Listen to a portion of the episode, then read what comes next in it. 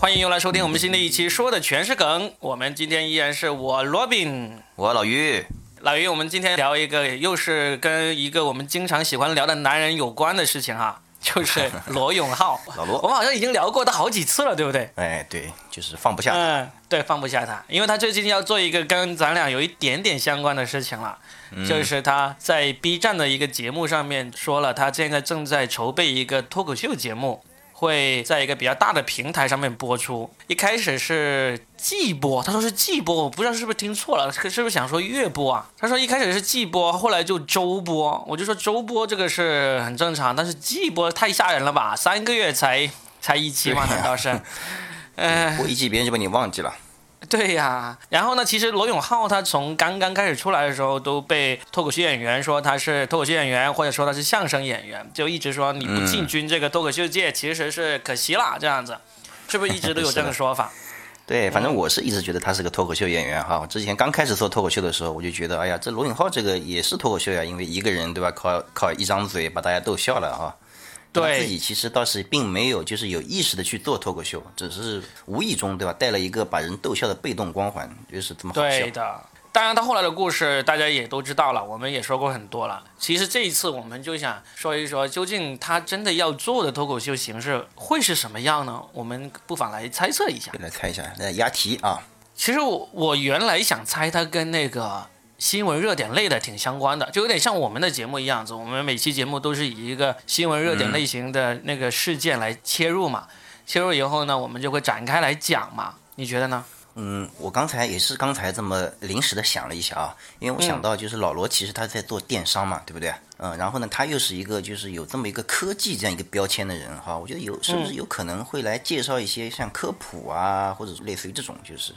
其实我我发现这样猜其实没有太大意义，因为 对，反正没有正确答案，是不是？对节目模式的话，这个真的是挺难的。就是在出来之前，我们就先不去猜了吧。但是呢，我想说的是，为啥这个事情我们说跟我们有一点点相关呢？是因为当老罗这个新闻一出来之后，有一些行内的朋友呢，他就马上过来跟我说，他说：“哎，你不是老罗的粉丝吗？你不是正当喜剧编剧嘛？你去给老罗写稿啊，他正在组建团队啊。”我这其实今天最主要还是想要聊一聊这个给这个明星团队写稿这个事情。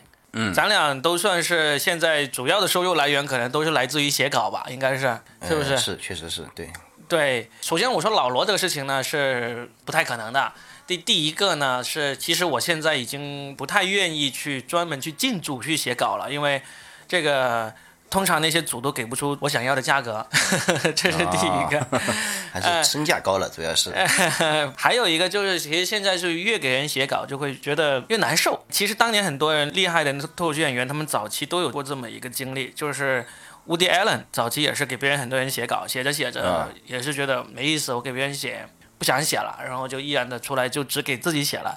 包括那个不想做枪手了，对吧？在幕后做枪手，没有办法被别人看到。对，就包括路易 C K 啊，还有柯南啊，他们其实都是在别人的节目里面当写手出来的。所以我觉得隐约可能我在心理上啊，在心理上我已经在向那个方向走了，就是在这个嗯，已经出来了，对吧？出来了 在这个实际上就不知道啊，至少是现在，就是如果是放在三年前，我一听说老罗要组建团队准备做脱口秀节目的话，我真的会想尽办法找人向他自我推荐。对，真的不管是扣扣打电话呀，还是发私信啊，还是通过这种什么去堵他啊。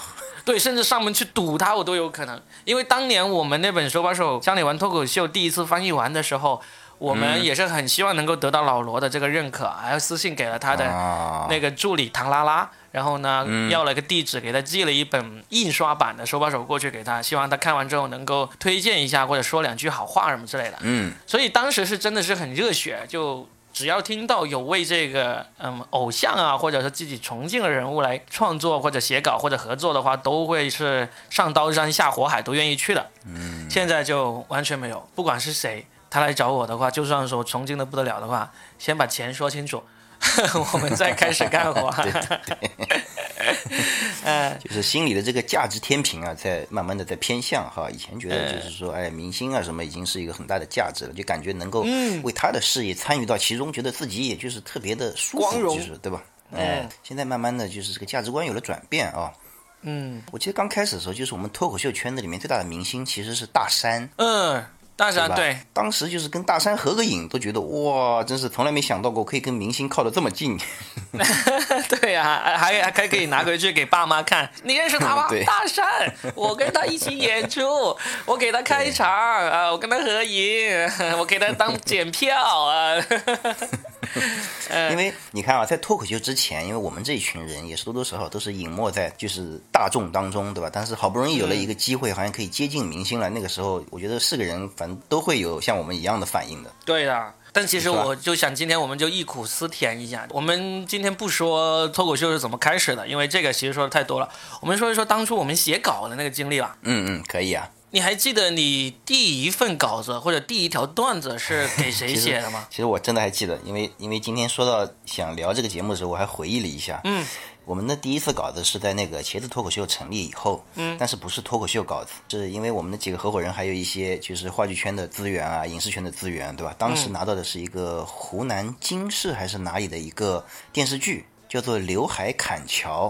嗯然后我们这群人从来都没有写过剧本，一个字都没写过，就是那个时候最多最多就是写过段子，是吧？嗯，嗯，但是呢，就是说那那群人确实是敢接，然后别人也敢把稿子放给我们。当时嗯确实是，然后因为从前从来没有干过写稿子这件事情，都不知道写稿子应该怎么写，甚至于这些人你说怎么分，就是对吧？嗯，就是五个人是每个人写一集，还是每个人写一段，这都不知道，没有经验嘛，对吧？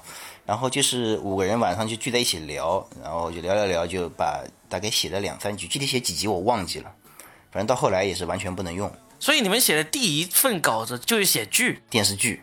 多长的？多长的电视剧？呃，具体集数我已经忘了，就是嗯就好像是我们好像是就把这个活给忽悠下来了，对吧？嗯然后别人学，那行，你来写几集吧，其实就这种感觉。然后后来写了几集，对方对方倒说话还挺客气的，就是说，哎，这个项目可能还不太适合啊，但这个稿子我存着，就是到时候能拍的时候，就到时候再给你们结钱。所以就一直没有结钱是吧？没有给钱没，有结钱，是的，嗯。这也也算是第一次了。你茄子脱口秀是二零一三年成立嘛，对吧？嗯，就是在那之前完全没有写过。完全没有写过。那个时候，你看，那个之之前好像已经有八零后脱口秀了，是不是？。对，呃，那个时候我们给八零后脱口秀也没有写过。也没有写过。我们基本上深圳这帮人，就是当初程璐、梁海源、野兽、小猪，还有我这些，我们全都是给这个今晚八零后脱口秀这个节目开始是人生第一次给别人写稿。我还记得最早最早开始写是那个野兽和程璐，就是他们在那个微博上有看到今晚八零后脱口秀这个剧组在就是约稿约稿，就是希望大家给了一个邮箱出来，希望大家投稿过去。然后他们很快就中稿了，他们大概在节目开播没多久就中稿了，写了一段时间。后来呢，到他们写了差不多有大半年的时候呢，我才知道他们在写这个稿，嗯，就问他们说能不能带上我一起写，他们说哎呀那上面就有那个邮箱啊什么之类的，然后我就找了一下那个邮箱，就也开始投稿了，但是一开始也是没怎么中，就写了几期之后就觉得哎算了，反正好像别人也不会用我的稿子，就不写了。结果过了一个星期，就打开这个八零后看，哎，居然看到了自己的稿子。原来其实是有中稿的，只不过呢，他那个节目组当时是不会那么及时的告诉你我用了你的稿子什么之类。哦周期的有一个比较长的周期啊。对他们就是有一个，基本上节目组都是这样的做法，懒得会给你做这种统计和通知的事情，就是播出了你自己去看吧。呃，有中稿了，我就会给你发稿费的。要是我给你发漏了，你过来跟我说一说，我查证之后呢，又会给你补发的。所以基本上 对节目组的做法都是这样的。这就是我们的第一次投稿，就是给这个今晚八零后。八零后其实，呃，我记得我到后来其实也是给他们投过稿的，因为之前你们已经在投了嘛，我也不知道该怎么去联系他们。嗯，到后来我不知道是谁把我加到那个就是八零后，他是有一个邮件组的，对吧？我呀他就会给你啊，是你加进去的，对吧？但是我到了我二零一六年到了上海之后，就今晚八零后那个啊剧组就把管理编剧的这个工作交给了我嘛，因为他们知道我跟哦全国的写手都是有很密切的联系，几乎每一个写手都认识我的。所以你其实是幕后的责编、总编，其实是对吧？不是，是叫做编剧统筹，是基本上，嗯嗯，呃，那些如果是有征稿的节目组，他都会有这种编剧统筹这个角色的。就是在我二零一六年去上海之前，就是八零后是二零一二年开始嘛，一二年到一六年这四年时间呢，他们基本上都是一个导演在管这个事情。这个导演也挺厉害，这个导演叫张乐，他后来呢就是吐槽大会好像第二到第三季两季的那个总导演都是他。哦，嗯，所以当时一去的时候，他看到哎来了一个人，就是跟编剧这么熟悉的，又是本身又是作者，然后立马就把这个活给甩到我手上去。好了，对吧？对吧？赶紧，嗯，自己做的苦逼死了，赶紧甩掉。对对对，因为他们导演啊以及这个其他的人，他其实不喜欢跟编剧打交道。编剧呢都是那种首先说话就不太会好好说话。然后呢，你问他很多事情呢，他又是就是想半天说不清楚那种。他们笔头子可能很厉害，但是语言表达能力普遍会很差，而且很不喜欢跟别人打交道的那种人。对，跟程序员差不多，听起来。对对对，其实真的是差不多，都是码字的嘛，就码农嘛。嗯 嗯。然后我们给八零后写了一段时间之后，我们还其实一起给同一个剧组写过。我不知道你记不记得？嗯。就是在那个二零一四年的时候，我们给湖南长沙有一个剧组。里面那个负责人叫王瑞，王金牙。哦，对对对对对，对吧？他们给那个湖南经视吧，就是湖南本地台一个节目，过年的节目。嗯。名字我一下子忘了。什么欢欢喜喜过大年？类似这样。反正我也忘了。类似这样的，就是那个人呢，他其实也有点像统筹呃编剧统筹那种感觉，因为他当时也认识我们，也认识茄子脱口秀，认识老刘，认识你们。然后呢，他也认识北京的一帮写手，就是正宗好鱼头啊，他们那一帮。然后他就让我们一起来给他们供稿，就是过年的一个节目。当时我还印印象中，他们那个节目过年有请过一个明星是谁？郑少秋。哦，是吧？然后因为我们写的稿子里面也有这个郑少秋的一个给他写的一段内容。那段呢，就算是在八零后之外，我我印象中可能是我们接的第二个活，可能也是我的第二个活。那个时候也是吧？啊，那个时候我们还飞到湖南去了，在那边住了一个礼拜。哦，对对对，你们过去了，有一部分现场玩游戏还是那个设计情节的，是你们在现场帮他们弄的，对不对？啊，这个我就不知道了。这个因为我们几个人也是轮番过去的，我去的时候还是写这个，主要还是小品。对对对。小品，但是段子那一部分呢，就是我们深圳我程璐、梁海源、牙签这四个人写的。那个小品就是你们团队写的，所以这个是当时是有一个交集的。其实，在二零一四一五年的时候，我们能写的节目还真的挺多的。你像这个湖南经视本地台的人也能找到我们，然后后面呢，那个贵州台也出了一个节目，叫什么？呃，也是忘了。反正当时是很多地方卫视啊，这种喜剧节目还挺多的哈。对。其实这个跟那个今晚八零后脱口秀有很大的关系。他在二零一三年的时候拿了一个什么全国的这种创新节目的奖，然后王自健也是在一三一四年的时候最火嘛，然后就北京的、山东的、贵州的，呃，还有东南卫视，好多卫视都在上喜剧节目。就那时候我们能够写稿的那个就机会很广，对，机会是挺多的。我印象中很深的是，就是在二零一五年初的时候，那时候我和程璐、梁雅媛其实都还有自己的本职工作嘛，我们经常天天一起写稿，但是呢，就总觉得这个日子什么时候是个尽头啊？因为有时候有稿费，有时候没稿费，就会觉得，哎呀，我们是不是要认真的找一份薪水多一点的工作？因为我们当当时找的工作都相对自由一点，梁海源是当保险推销员嘛。程璐是给人做那个翻译，翻译现场翻译嘛，那我就杂七杂八的做各种各样的活都有，相对来说时间都比较轻松自如，但是钱就不多。就我还记得一五年的时候有一次，我们三个人就在一起商量说，我们写稿最近好像很少哎，呃，要不要再想想办法了？结果我们就统计一下说，哎，你这个月拿了多少稿费？你这个月拿了多少多少稿费？我们就一个一个把我们那段时间写的节目。这个月收到的稿费拿出来统计了一下，每个人手上都有写五六个节目，然后呢，每个人这个月收到的稿费，你们三个人十五个节目，撑起了全国百分之九十的这个脱口秀节目。不不不，我们都都有重叠的，就是只有一两个是不一样的，都有重叠的，就是所以大概我们也是估计也是百分之九十。没有没有没有，那时候哎，微博那帮段子手写的还挺多的，就是鼓山。哦，那个时候还有鼓山呢哦，那个时候还有鼓山。对，鼓山文化、鼓山影。是那帮人写的还挺多的，就算了一下，原来我们每个人这个月光是稿费收入都有一万多，我们觉得还可以呀。对，就那个时候有万元月薪已经挺高了啊。嗯，就是这个节目这这里来个一两千块，那里来个三四千块，我们就觉得哦，怎么才那么一两千块、两三千块这么少的稿费啊？然后，但是你几个节目加起来一一看，哎，你就有一万多了，就觉得啊，好吧，还是继续写吧，这样子。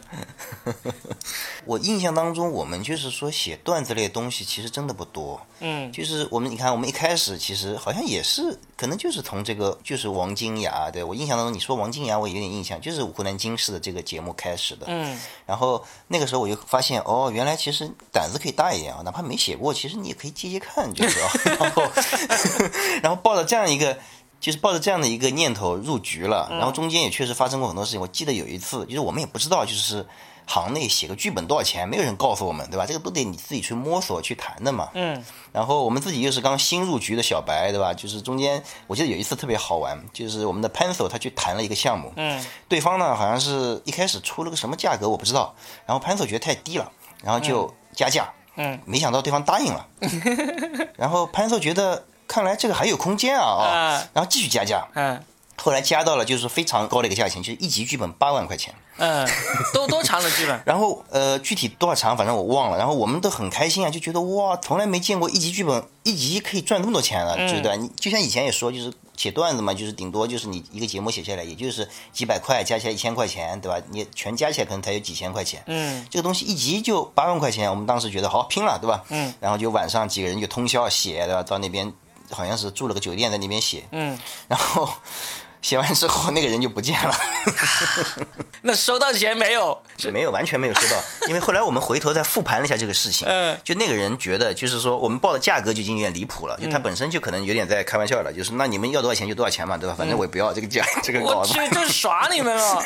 我我估计就是这样子，那没办法，就是你你新入行的小白 要交个学费啊，就是。那关键是你们写完的东西给了他没有？他拿走了没有？呃呃，我也不知道有没有给啊，就是反正这个东西写出来，我们自己也不是很有把握，然后就交给他，就想着哇可以拿钱了，就这种感觉。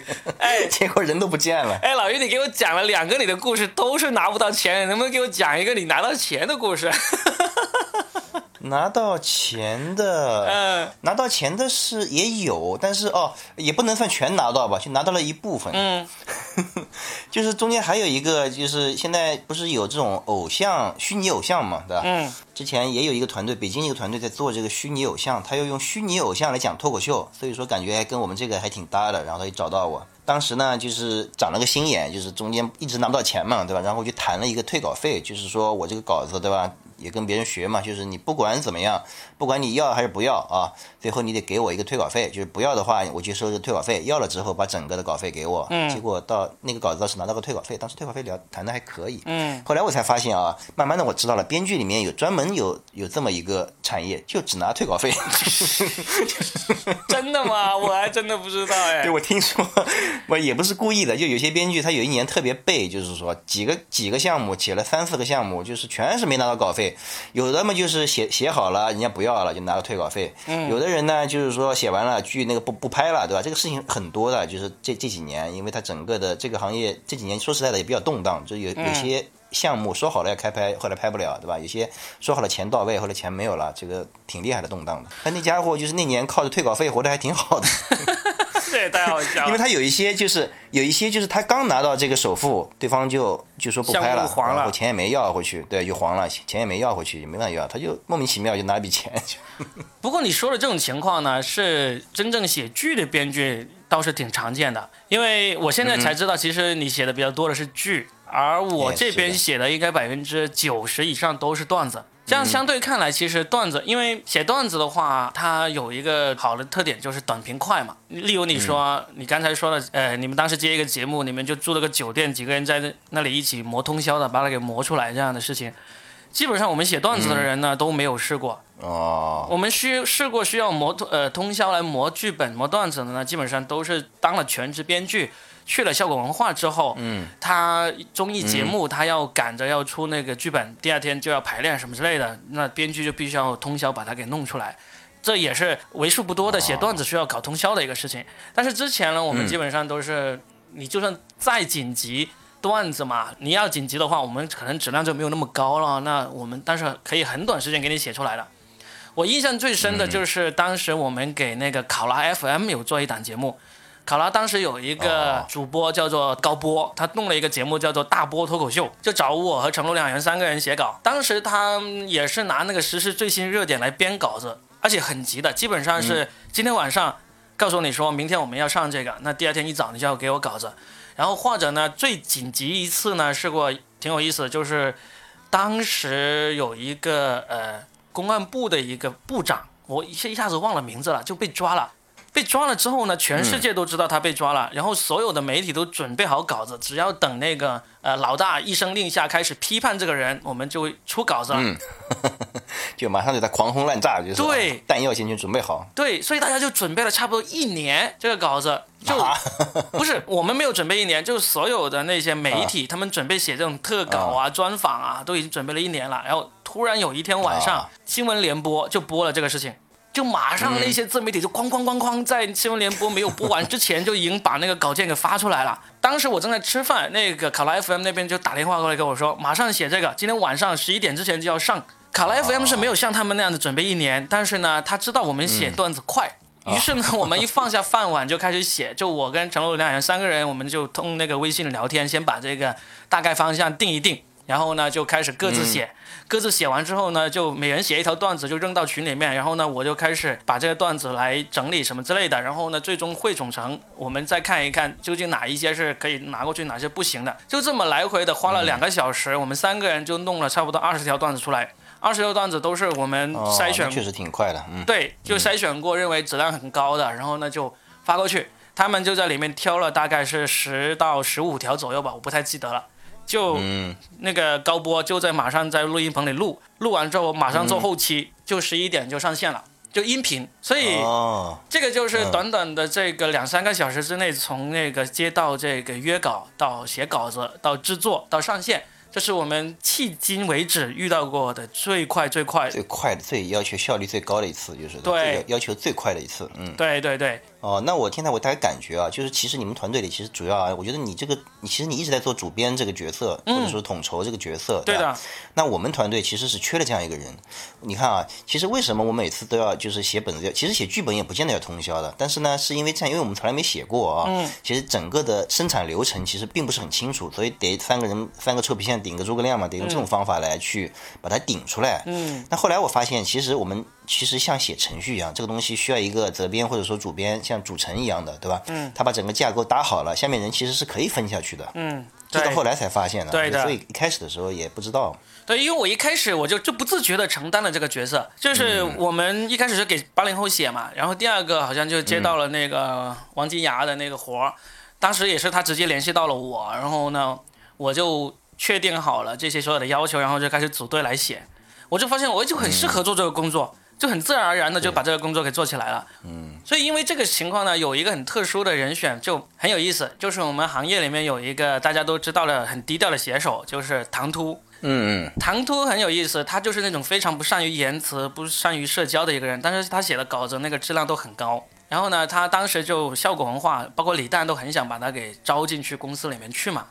我们当时刚刚到上海没多久，就我和成龙两人，我们三个人就天天写稿，都拉上唐突一起来写。然后呢，那个效果文化的人呢，也就是说啊，那都大家合作这么好了，那就一起加入来这个公司吧。但是唐突他也不是拒绝，他就总是、呃，我回去想想吧，什么之类的，然后呢就没有下下一步的动作了。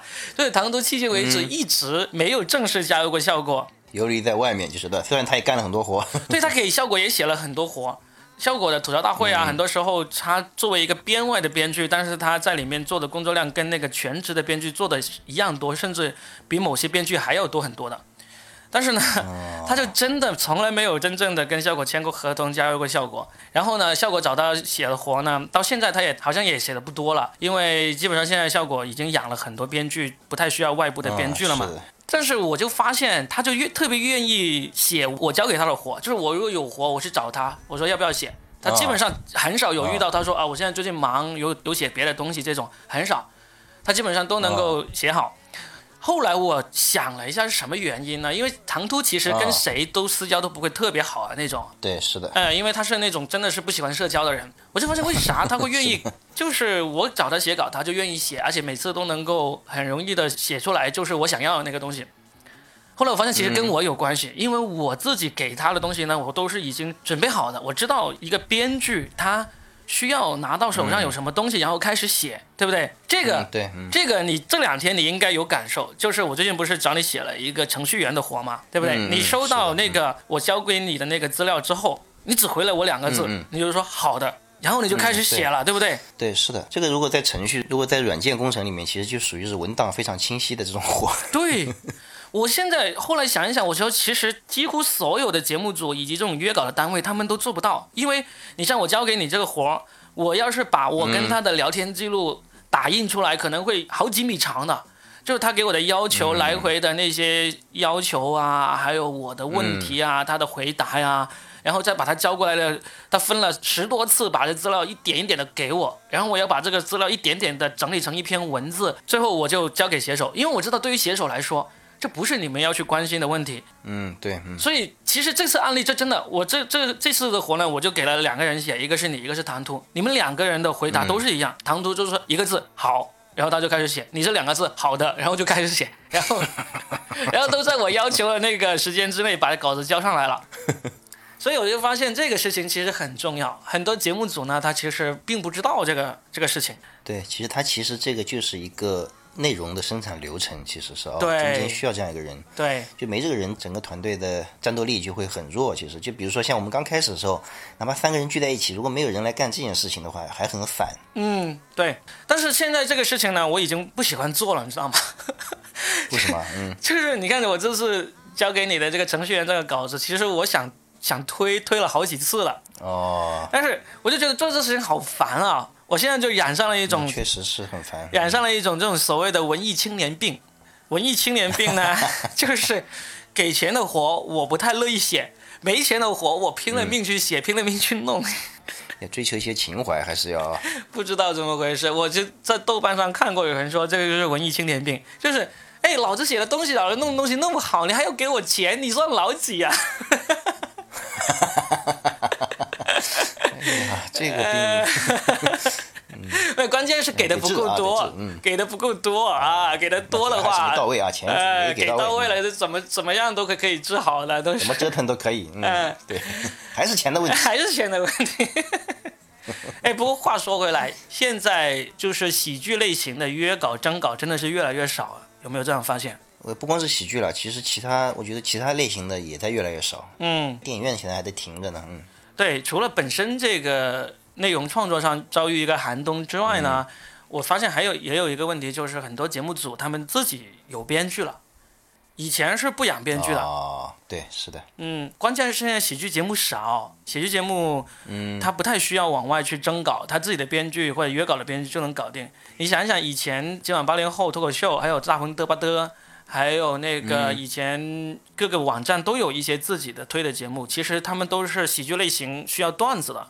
那时候我们就很多地方可以投稿。对，现在现在的话，它整个节目模式也不一样了。第二就是说，我觉得啊，这种像短视频的冲击其实也挺大的啊。嗯现在大量的内容其实也是集中在短视频这一块。对，然后我听就是另外一个朋友他讲过，就是他说短视频这个团队啊，他没有编剧，就直接他就一个编导，就是说连拍带写全是一个人，就把它搞掉了。嗯，是的，嗯，这可能也是一个影响啊。是的，反正至于我们最近的几个活，短视频以前没有做过，都不知道该怎么报价，甚至于就是。也时不时有一些写手过来会问我说最近有没有什么活呀，可以写一点什么东西啊。但实际上，嗯，现在呃，真正会向外征稿的，跟以前相比都差得远。例如效果文化，它现在有一个栏目是向外征稿的，就是那个段子日历，就是发文字过去，哦它段子日历，嗯，就会在他的那个公众号上面给发出来。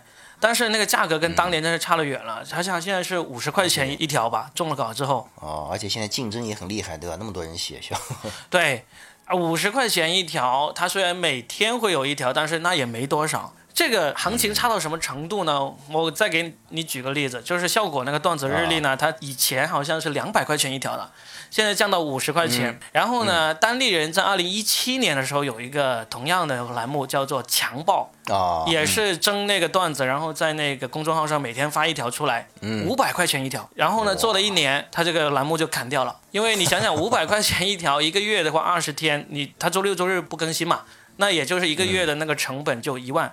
十二个月就十二万，嗯就做了一年，也算是厉害了，就给了十二万的稿费出去，然后也没了。还有谁？哦，还现在还有一个节目在征稿了，就是那个河北卫视的《小强来了》。啊，现在还在征稿是吧？还在征稿哦。对，《小强来了》这个节目，我想说一说，跟我也挺有渊源的。啊他们大概啊是 对在、在二零一一六年、一七年的时候就做这个节目，最早期的时候，刚刚做没多久就有找过我。然后当时我问了一下价格，我就觉得哦，这个我不可能给他写这个价格。就他们征集段子的那个那个价钱呢，他他他听了我的意见，他就问，就是如果我征集段子的话，该给多少钱一条段子呢？我当时就跟他们建议是那个六百块钱一条，因为当时市面上征稿的那段子平均都是五百块钱左右嘛，有的是八百、有的是四百、三百都有，反正平均下来就是五百块钱左右。我就说你比市面上稍微高一点点，就容易招到人来写。虽然我不能给你当主编，不能给你写，我也可能给你写，但是我不想给你当主编，因为你给出来的价格不够。所以呢，他们就用六百块钱一条的价格开始征稿，我就把一批大概有五六十个写手的那个邮箱都给了他们，让他们自己去联系。嗯，因为如果他找我来当主编呢，就是我来联系这批写手，然后给他们啊约稿什么之类的。但是我不做的话，我们让他自己去联系了。他们就开始找这五六十个写手给他们投稿，就他们也没有主编，就自己节目自己在里面弄，弄着弄着也弄了一年，大概到去年一九年的那个五六月份的时候，他们又回来找我了，他们就说认真的谈一谈能不能我过来当他们主编的这个事情，后来就谈长了，就是嗯，反正价格到位了嘛。就开始，所以整个一九年的下半年，我都在给他们去当主编，每个月跑去那个石家庄跑一趟，弄了大概半年，就刚好我们签的合约也是半年嘛，就结束了。嗯，所以他们今年开始呢，又自己又重新开始弄了。反正我过去之后，我用的那个程序啊、方法、流程都全部都交给他们了嘛，他们基本上也觉得 OK 可以了，反正写手也在自己手上，对吧？带了他们半年就是。对，就相当于带了他们半年。所以呢，他现在一直还也还在征稿，但是呢，好像没有公开公布他们那个征稿邮箱，因为啊，他们找到了写手，现在群里边应该有一两百个写手了吧，就是每期给他们投稿。也也确实很够了，其实的。对对对对，所以现在这样看下来，好像全国每个月在固定征稿的节目就一个小强来了，其实我还知道一个哪一个？波波脱口秀，哦，波波脱口秀，对 我们有一期在节目里是不是？我们还聊过一期的，对吧？对一百块钱一条不一千块钱一条，啊，一千块钱一条。一千块钱一条。哦，对对对对，一千块钱一条。但是我不知道他有没有继续，也因为如果他有继续，没有关注这个事儿了，就是。嗯、对，如果他有继续，而且用的量比较大的话，其实在写手当中是挺有反响的。但是我基本上在写手当中没有听过一点点的那个反响，所以呢，嗯，我也有猜他有可能就开始的时候争了几条，后面也没有争了，有点这样怀疑。嗯有可能啊、我可以去问他一下。但是正儿八经的是一个省级卫视正在每个月征稿的，就剩一个小强来了。如果听到我们节目的人有心想要去写的话，也可以自己去找一下，看能不能联系到他们。但是我估计他们的写手已经饱满了，因为他们现在那一两百个全部都是已经是有经验的写手，已经写过挺长一段时间的了。都磨合过一段时间了啊。对这个跟他们竞争，其实除非是非常的有天赋的选手才行了啊。还有一个，他本身每一期用的那个段子也不多，他每期用的段子可能就十来条吧。哦，啊，就这么一点，所以呢，就跟当年啊一三一四年的时候相比，真的是差太远。对黄金时代已经好像已经过去了，感觉啊，对，就写段子为生的黄金时代。但是作为过来人，我可以在节目里给大家一些经验吧，因为我真的时不时都会接到有私信来问我说啊，罗宾老师，你这里需要投稿吗？我可以给你写稿啊，什么之类的。我在一些文章里面有说过，假如你对写段子有兴趣，然后呢，想要以后以这个写段子为生，其实该怎么做呢？最简单一点，你先写好。牙签我们都认识嘛，牙签他有开一个喜剧培训班，他经常会给我们 share 一些那些刚刚开始学写段子的人那种心高气傲，就觉得老子写出来的东西，你们抢着要要，是不是？对，对我给你投稿是你的荣幸。然后呢，这种人呢，百分之九十九，他投过来的段子呢，都有两个特点。第一个，嗯，完全不是段子，完全不好笑，这是第一个。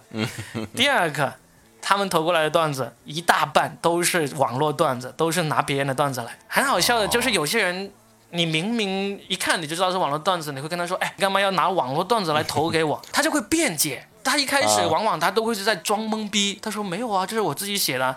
然后你就很气愤，然后你就随便上网拿关键词一搜，就搜到一大堆这同类型的段子，就发给他。嗯，这时候他就会各种狡辩，或者恼羞成怒，或者就把你拉黑，就会很多这样的。所以呢，我现在在这里就给一个忠告，就是说，对于各位自认为自己很有幽默感、很能够写很棒的段子的人呢，你第一步该怎么做呢？你先写出好笑的段子，千万不要以为你在同事当中能够写说的很好笑，或者你写一些朋友圈很多人追捧、很多人点赞，那个就是好段子了，并不是。因为现在那个投稿的那个渠道少嘛，你怎么判断你的段子是好段子呢？你放到那个微博上去，不要放到朋友圈。你放到微博上去，如果有人抄走的，那就是判断的 那就是判断的依据了。判断的一个重要依据。有人抄了，拿去，因为你放上去一段时间，你怎么判断你的段子有没有人抄呢？你就用每个段子里面都有关键词嘛，都会大概有几个独一无二的关键词，用这个关键词在微博上搜一搜。如果有很多跟你这个段子相似的段子，但不是你自己发上去的，那就是你的段子被抄走了，那就说明你这条段子有效果，证明你段子的价值是不是？对，至少就是说你在你在你不给钱，别人还是愿意要的，对吧？对如果抄都没人抄抄的，是的，不给钱都没人要，是不是？你还怎么指望别人是的 花钱来买你的段子？很多人就不明白这一点，听到我这个建议都会觉得这放屁，我这个知识成果干嘛要免费放上去给别人抄啊？就像老于你刚才说的那样子，如果你的段子免费都没有人要，那你收费的话真的是很难让别人要的。这个其实放在微博上就相当于脱口秀演员去开放麦。对你不去练一下的那个段子和那个表演，是不可能知道它的真正效果的。就如果你有一个渠道是投稿，那别人用了给你钱，那当然也是开放麦，也是练了，对不对？但是你现在找不到这样的渠道的话，你就必须要放在一个公开的渠道，让别人去给反应。在微博上，你的段子被人抄，就是那些相当于在那个开放麦你讲的段子有人笑，嗯，有道理。嗯，这是很重要的。所以，如果一个人他一开始想要确定自己能够做这个写段子这一行呢，嗯，你就放到微博上去，放到朋友圈没有用，朋友圈都是熟人，他们的反馈很不真实，就要么就这会特别呃追捧你，呃特因为他认识你，还有个很重要的原因就是他了解你，就相当于一个段子的铺垫已经在了，你说一句话，也是内部梗，就是哦。对，就一定要放到微博上，都是陌生的那个观众，然后呢，他们就给你意见，给你反馈，然后这是第一点。嗯，第二点，其实当你在微博上写着写着写着已经有感觉了，然后呢，也有人抄了，反馈也挺多了，这时候其实挺多人会有渠道来找你写东西的。因为现我说现在公开渠道能够让你投稿的节目不多了，但是其实有很多这种你不太知道的小节目，他们也是在找写手的。他看到你写的段子那么多人受欢迎的话，他其实也会主动来找你。所以微博其实也是一个你个人展示的，像个橱窗一样哈。对的，对的，这个就是锻炼嘛。而且这个还有一个很重要的锻炼，就是能够让你把创作当成一个很平常的事情。这个是怎么回事呢？就是我从二零一三年开始，有到七年时间，我接触了无数的写手，我发现好的写手都有一个特点，就是我让他写一个东西，他是哐哐哐很快写出来的，就是不管是质量高不高，他有一个很重要的特点，他就是能很快的写出来，他就算很水。但是呢，给出来的初稿很水的话，当我指出来说你这个初稿很水，你要改一改或者替换一条，他很快也能改，嗯也能替换，这个就真的是练出来的。很多人你让他写一头段子，我印象中很深的是，当时在一四年的时候，呃，我在微博上认识一帮大家都很聊得来的段子手嘛，然后就有一个节目要征稿，我就把他们拉到一个群，要求他们征过来，嗯，就有好多人都哐哐哐的一两天时间就好多段子发过来了。但是有一个家伙，就我特别欣赏他的，因为他在传统的那个报纸上面发过不少那种小幽默的文章，就说明这个人本身的文字功底是很强的。我就问他，我就说怎么没有没有给我发过来？他就说还想不出来。我说你有一条就给我一条啊，干嘛要写完了再给我？他就说一条都还没有想出来，就两天过去了，他一条段子都没有想出来。我就说那你平时、哦你平时写写稿也是这样子这么慢慢来的吗？他说平时写稿都不是命题作文，都是自己想到了，然后就哐哐哐写出来。哦，嗯，所以这个就真的是很考验你适不适合当写手。当写手一个重要的能力就是你可以命题作文，别人给你一个命题，量大对吧？对量大快。对，别人你一个命题，你就能又多又快的写出来。然后呢，写出来之后，如果质量不够高，你还能很快的改掉或者替换掉，这个就很重要。嗯啊，但是呢，现在已经很少有这样的机会了嘛。那你就在微博上，你就把先把这种力量给锻炼出来。然后呢，你总会有机会让你来写的。嗯，对，还是要先积累哦。对，先积累，就是，嗯其实都是这样子啊。你看，我找你写稿，你也是啊，很快你就会哐哐写出来，对不对？然后呢，后面需要改的话，你也很能很快改改出来，你就有你就具备这种能力嘛。我对对对，我就很怕那种憋老半天给你发了一条段子过来呢，然后呢没有反馈，他还拼命的来追你说这个不行吗？这个不可以用吗？这个我觉得很好啊，这种是很可怕的，因为首先你自己判断力你要花时间跟他解释，就是对，而且他特别担心你偷了他的段子去用。你不相信我没关系，对吧？就是，但是你自己要有这个判断能力，就是我会告诉你这个段子用不了了什么之类，因为我算是我为什么编剧喜欢跟我打交道呢？有一些当总编的人，他特别喜欢去伤害编剧。他会无情的把你的段子狂踩一通，然后呢，他虽然很有可能他最后还是用你的段子，他不是踩完之后就不让你写了，他踩完之后呢，还是让你去继续再去写，再去改。这种主编就特别特别讨厌的，但是我就不会，就是基本上你给过来，如果我这个用不了了，那其实很多时候我会跟你说一下，就是我用了你哪一条，那我没有用的你就不要问了，那就是没有，那就是不够好，没有用。我有遇到一些编剧，他当时投过来一些稿子，然后呢，我们拿去用了，就告诉他，哎，你这条中稿了。然后他说，哎，我还有二十条呢，我就我就说，还有二十条就是没用啊，你投了二，你投了三十条过来，我给你用了一条。你们你们是不是偷偷挪用了，对吧？只是报了一条给我。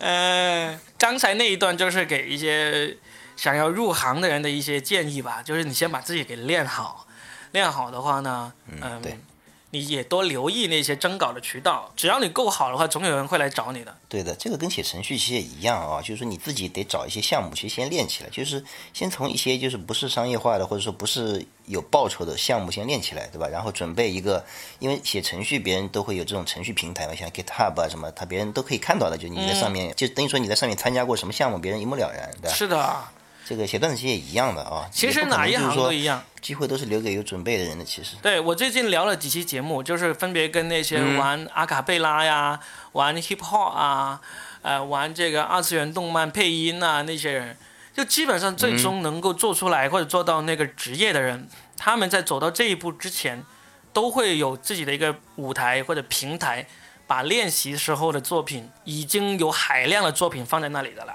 可能它算不上是一个真正的作品，但是算是海量的练习放在那里。写段子、写那个剧、写什么，其实都是一样。对，是的，都是一样的。嗯，不可能说有一个人以前什么都没写过，突然来了个机会让他他一写就爆了，对吧？这种可能性也有啊。这个但是跟中奖一样，概率很低。概率很低。就脱口秀也是一样嘛。早年我们还会相信有一些天赋型的脱口秀演员，他从来没有练过，然后一上台就技惊四座，然后呢就成为这个行业里面的那个牛人的这种。早年我们还相信的，嗯，现在是绝对不相信。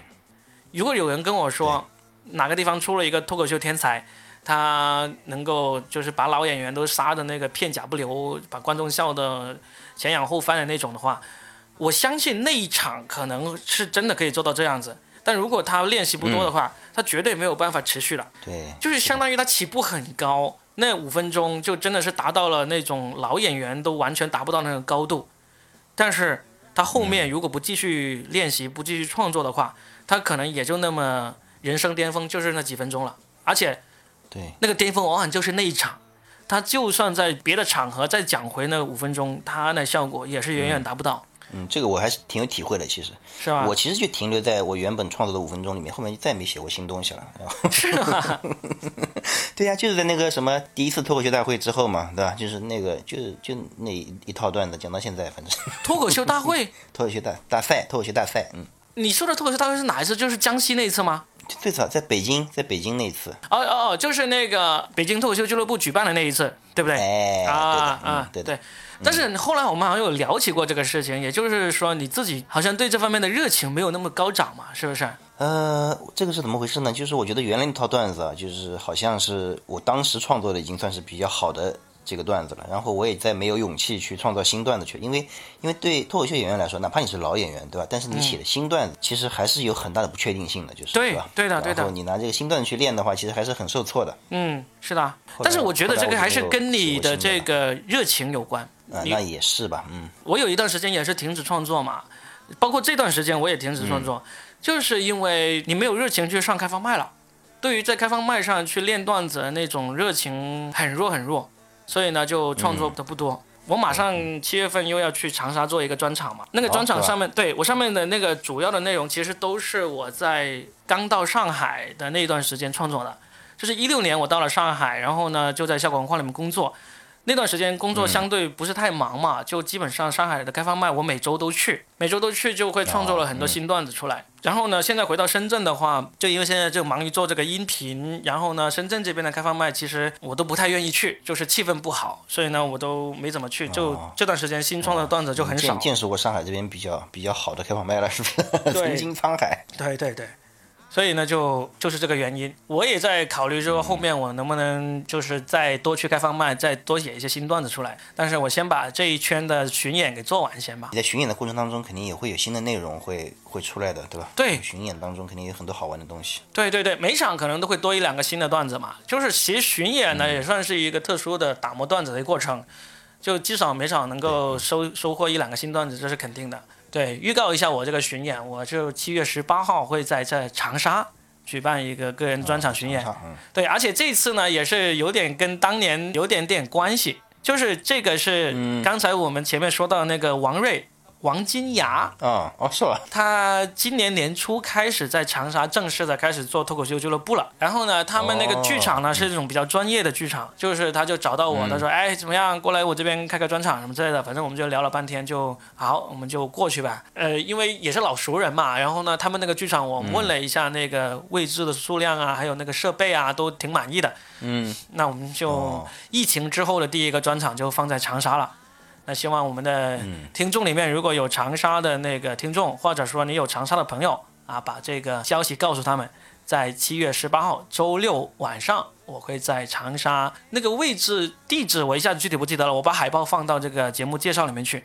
它还在挺繁华的一个位置，就是在长沙的那个万达广场附近的一个地方。我看了地图，附近有一个挺大的万达广场，叫白熊盒子，这个剧场叫做。百熊盒子啊，对名字还挺不错的嘛。对，行，反正就是宣传一下自己的那个专场，就看看后面会在哪里。我预计可能八月、九月就每个月会都会出去做一个，但是具体的城市还没有完全定下来，还在谈。希望这个疫情能够平复下来，然后呢，能够让我们畅通无阻的去到我们想要去表演的城市了。对，让我们的演出再繁荣起来就是。啊，对，再繁荣起来。而且还有对，还有一个就是那个脱口秀大会第三集不是马上也要播了嘛？希望这个也能够大家看完节目就真的好好关注一下我们这线下演出的人。你在这个线上看到那么好笑的节目，在线下它会更好笑啊！记得来看我们的线下表演。对哎，老于，你最近好像也恢复演出了，是不是？你去宁波演了一次，是不是？呃，对了，我去宁波演了一次，而且效果还可以，还可以是吧段子也很老了嘛。嗯我这我这些段子其实想演砸，其实已经很难了，因为这五年来 反反复复、反反复复的一直在讲这个东西。继续去演啊？那在上海有演吗？不是老刘也回来演了吗？你有跟他一起演吗？对，上海接下来接下来这一个月会演吧？哦，这个礼拜就有吧？这个礼拜几？礼拜六。那嗯也预祝你这好个本周的演出，接下来演出 啊，爆爆爆爆爆爆啊。哎，谢谢谢谢，好，祝你的专场也是爆爆爆啊。啊！，Blake Leg，嗯。啊，break like 啊啊，对对，给大家解释一下，Blake Leg 就是祝别人演出成功的一个固定说法，就是打断你的腿，Blake。呃，leg 哈，千万不要祝别人什么 什么叫做什么啊、我忘了，就是有一些中式英文爆肠对吧？啊，不要不要肠给炸了，不要祝别人 boom boom，就是在英文里面就表示你冷场了，不要说 boom。我们中文说的炸场，在英文不能直译过来英。文里面完全是相反的意思。对，你说他把观众笑翻了，在英文里面是 kill them，把观众都给杀了，这是英文的说法。啊，祝别人演出成功就是 break a leg 啊，好，嗯科普一下好得。病的节目还学英语？对对对对，好，那我们这期就聊到这儿，好，哎好嘞下期见，嗯，拜拜